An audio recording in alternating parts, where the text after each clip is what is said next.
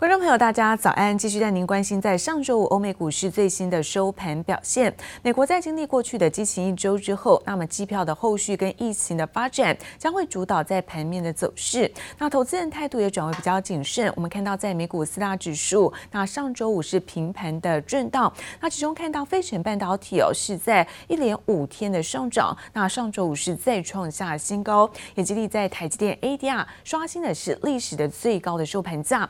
美股。中场我们看到道琼的部分小幅度压低，下跌了六十六点，跌幅呢是百分之零点二四。科技股纳斯达克小红盘作收，那 S&P 五百指数的部分小跌是百分之零点零三，那我们收在是三千五百零九点。费城半导体逆势收高哦，那上扬幅度是百分之一点六一，收在是两千五百二十九点。再来看到是在欧洲的相关消息，意大利跟法国的新增的新冠肺炎，那单日的确诊人数再创下新高，我们看到科技股、健康照护股的下挫。那欧股主要指数呢都在盘下震荡。中场德国，德国下跌幅度在百分之零点七零，法国的跌幅则在百分之零点四六。I think one of the most important components of the message today is that they went back to that statement that the path of the recovery is going to depend on the path of COVID recovery. 连续四天开高走高，市场终于稍微踩刹车。投资人从美国大选行情中回神，回头关注美国经济基本面。Even though we're in the middle of a crazy election time here this week, I think it allows us to take a step back and say, wait a minute, we need to refocus on what's really driving the economy. And I think that puts us back in the pandemic realm. 新冠肺炎疫情在美国持续恶化，连续两天单日新增确诊飙破十万人大关，周四新增确诊更高达十二万人，再度创新高。新冠疫情在美国完全没有趋缓迹象，就连联准会主席鲍尔也语重心长地提醒，新冠肺炎疫情就是美国经济前景最大的不确定性。In recent months, however, the pace of improvement has moderated. As we have emphasized throughout the pandemic, the outlook for the economy is extraordinarily uncertain. And will depend in large part on the success of efforts to keep the virus in check. 美国十月非农就业报告出炉，十月新增非农就业人口六十三点八万人。美国十月失业率进一步下降到百分之六点九，创下今年四月以来的新低，优于市场预期。但和疫情爆发之前，今年二月失业率百分之三点五的低点相比，还相去甚远。with the concept of a divided government, as you mentioned, I think that that puts the Fed back in the spot of saying, look, we need it from the fiscal side. We need to have that stimulus come from the fiscal side. Monetary side has done most of what it can do at this point in time. 美国联准会货币政策不变，维持利率在接近零的水准，市场都把希望聚焦在新一轮纾困方案上。 穆迪分析师警告，疫情延烧加上缺乏额外的纾困计划，美国经济很难持续复苏，经济甚至可能翻转回落。记者王新文、杨启华综合报道。而根据在澳洲的媒体报道，中国官方呢下令贸易商从上个礼拜五开始，那停止购买至少有七类的澳洲的商品，包括像是煤炭、大麦，还有在铜矿、糖、木材，像是葡萄酒跟这个龙虾等等，也等于说再度掐住在澳洲的经济命脉。那也传出在澳洲的小麦可能会会加入在禁止的清单当中。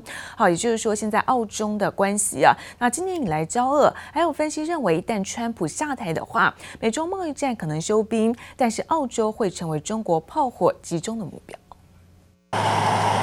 将迈入夏天的澳洲，一片金黄色的麦田，渴望迎接三十年来第二场大丰收。不过，许多澳洲农民担心，这些小麦恐怕无法顺利变成黄金。Chinese authorities threatened to block six billion dollars worth of Australian products. The trade minister trying to calm concerns that China will follow through on its threat to block a broad range of products, including seafood, red wine, copper, sugar, timber, and barley. But I want to stress. These are predominantly rumors. 随着中澳关系持续交恶，传出中国下令自六号开始停止进口来自澳洲煤炭、大麦及龙虾等七大类产品。最新再传，连澳洲小麦也可能被列入清单中。中方主管部门呢，依法依规对。 外国的书画产品采取相关措施，这符合中国法律法规和国际惯例，也符合中澳自贸协定的规定。据说这项限制令并无正式公告，而是透过口头告知贸易商及海关官员。继今年稍早禁止澳洲牛肉开征百分之八十大麦税后，再度升级。中国外交部发言人面对记者询问也并未否认，更有指出，一旦川普政府下台，美中贸易战可能休兵，中国却可能把炮火转向澳洲。If Donald Trump loses the presidency, then China is coming for us. A million people have now died because of the plague that got out of control in China. But Australia is being punished because we want that accountability. 澳洲积极追究疫情来源，屡屡与中国杠上，更被陆媒批评是美国附属国，痛批澳洲玩火，称澳洲自封为美国的副警长要付出昂贵代价。Um, 中国是澳洲最大贸易出口国，农业出口更高占澳洲五分之一。如今澳洲经济因疫情面临衰退，对中国态度也呈现分歧。反对党工党领袖认为，总理莫里森应该改善与中国关系，挽救澳洲的出口困境。记者黄心如、邓邦冠综合报道。而美选的结果现在大致底定，而市场认为拜登的胜选将会因为支持大规模的纾困政策而拖累在美元的汇价。预估美元指数呢会持续下贬，是靠八十八座靠拢。不过这也因此激励在国际的金价上扬。外资机构上修黄金价格，像花旗预估明年的均价达到是两千两百七十五美元，而高盛上看三个月目标价到两千三百美元。美国总统大选结果出炉，在这之前，黄金期货价格登上七周高点，创下七月以来最大单周涨幅。同时，美元创三月来最大单周贬值幅度。就在民主党候选人拜登成功跨过当选门槛后，市场认为美元走低、金价扬升的情况应该会持续。假如到时候民主党这边有拿到过半的话，哦，那原先原本大家预期的一些比较大规模的，包含的像是。呃，更大包的这个纾困方案，哦，那或者是说像是这个之下还有可能是像是要呃提高税收等等的计划，通过的可能性就会变高。在这样情况底下的话，我想这个美元还有可能不再进一步这个走势。随着大量流动性带动美国通膨上升，美欧公债殖利率利差扩大，若美股在历史高点出现大幅度修正，那么美元指数可能至少要等到明年下半年才有望重返升势。而美元的疲软激励金价上扬，外资机构纷纷上调黄金价格，高盛上修三个月目标价至两千三百美元，花旗也预期明年黄金均价可以来到两千两百七十五美元。黄金的这个。价格我们可以看到，前一阵子也是受到这个市场这个情绪的影响，最近波动比较大一点。不过往长期的方向来看，还是一样，在这个美元相对会维持在比较弱的这个位置底下的话，那可以有效的支撑黄金这个价格。哦另外的话，其实长期处在这个低利的这个环境呢，我们可以看到未来的一波的这个表现的机会可能会落在这个之前比较被大家忽视的一些像资产股。或者说原物料相关的这个部分的的呃成分了，那黄金就是其中之一。市场预期拜登胜选后税率调升几率高，加上更庞大的预算赤字，接下来都将成为增加黄金避险吸引力的重要因素，也牵动着投资人的敏感神经。记者黄柔、陈玉志台北采访报道。而全球在疫情的笼罩之下，慢慢的来到了第四季的岁末的时刻。电子股往年的此时呢，大多就要进入到了盘点或者是去化库存的一个产业淡季。不过今年确实很不一样，因为疫情带动人民在居家办公，包括远距学习的需求，所以对于在 NB 啦，对于电视、平板，包括手持式的电子产品，这个动能持续，让半导体是持续的畅旺。其中我们看到在 IC 设计类股的获利能力，更是令人眼睛一亮。其中在在驱动 IC 龙头厂联咏，那么最新召开的法说会当中，乐观看待第四季还有冲高机会。晶圆厂员工穿着密不透风的无尘衣，紧盯自动化生产线，一刻也不停歇，因为 IC 设计客户订单太多，就怕赶不上交期。现在的 wafer wafer lead time 呢又变得比较长，所以呢供货来不及，所以呢呃有些短单急单呢。在这里来讲来不及呢，可能必须要递延到明年的 Q1 去交货。即使是台湾第二大 IC 设计厂联咏，也怕拿不到产能，就知道晶圆代工有多紧。不少客户想抢先出货，只能付更多的钱。这次是真的打破了长久以来晶片价格只降不升的魔咒。Q4 的这个毛利率呢，可能会落在三十三 percent。到三十六 percent 之间。啊，在有利的产品的组合下呢，还有我们有一些产品，因为这个旺季的需求，还有一些缺货的需求，ASP 上面呢有一些这个调整。联咏受惠疫情带动，居家办公、远距学习需求增温，全系列大中小尺寸驱动 IC 不止出货量大增，价格也上扬。总经理王守仁在六号线上法说会中表示，第四季表现仍有冲高的机会。居家上班啊，上线线上会议啦、啊，或者是远距学习跟这个媒体娱乐这些宅经济的需求呢，看起来还是持续啊，甚至现在看起来应该有可能。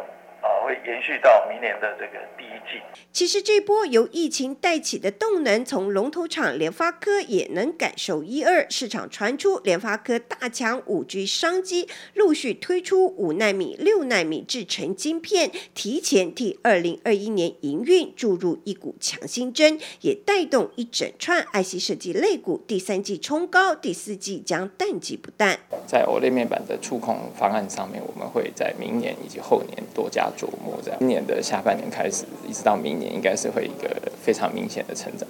但眼前大火不愁没订单，却要伤脑筋晶圆产能短缺问题。我们看到是，呃，八寸的的确是在结构上有些变化，让这个呃产能是不足，所以我们在八寸的这个呃价格上的话语权会比较好。全球疫情紧绷，半导体产业链跟着持续热络，上下游厂商将使出浑身解数，要比谁具有量产规模，比谁拥有溢价优势。记者朱月英、杨颖哲新竹采访报道。而矽晶圆大厂环球晶公布了在十一月份营收来到四十五点二三亿元，年增幅度呢是百分之二点三。环球晶董事长许秀兰看好在第四季的营收会持续的成长，而毛利率也有机会可以优于在上一季。而另外，则是看到被动元件大厂国巨，国巨公布了十月份营收，那么是月减百分之六，来到七十二点零一亿元。最主要受到了在中国在十一长假，那么天数工作影响比较减少。但国巨认为，在整体的需求依旧是稳健不变。矽晶圆大厂环球金六号公布十月营收为四十五点二三亿元，月减百分之十一点二六，年增百分之二点三。前十月营收四百五十七点四五亿元，年减百分之六点六六。对此，环球金董事长徐秀兰表示，第四季营收将持续成长，毛利率也可望优于上一季。展望明年，徐秀兰看好市场供需将会更健康，整体价格也会同步提升。受到十一长假工作天数减少影响，被动元件大厂国巨十月营收月减百分之六，仅有七十二点零一亿元，年增百分之一百二十三。累计前十月营收为五百二十六点五六亿元，年增百分之五十二点六。国巨表示，即使全球疫情严峻，国际贸易充满变数，但整体来看需求仍旧稳健，但值电容产能也持续满载。代工厂伟创、英业达学营收双双出炉，其中伟创受惠于笔电需求畅旺，单月出货量达到两百万台，创今年以来新高，让营收再开红盘，达到七百二十一点九二亿元，月增百分之四点四五，年减百分之九点六五。展望本季，伟创表示，笔电出货有望优于上一季。英业达学营收则为四百二十一点零六亿元，月减百分之十八点九五，年减百分之十二点六。反而日勤明年首季推出新平台后，出货动能才有望回温。整车大涨巨大第三季税后纯益十四点七九亿元，季减百分之二点八一，年增百分之四十四点五七，EPS 三点九五元。前三季税后纯益表现亮眼，不止超越去年全年，来到三十六点三亿元，年增百分之三十二点四，EPS 更站上九点六九元。展望第四季，在自行车需求力道强劲下，出货动能有望维持高档。记者综合报道。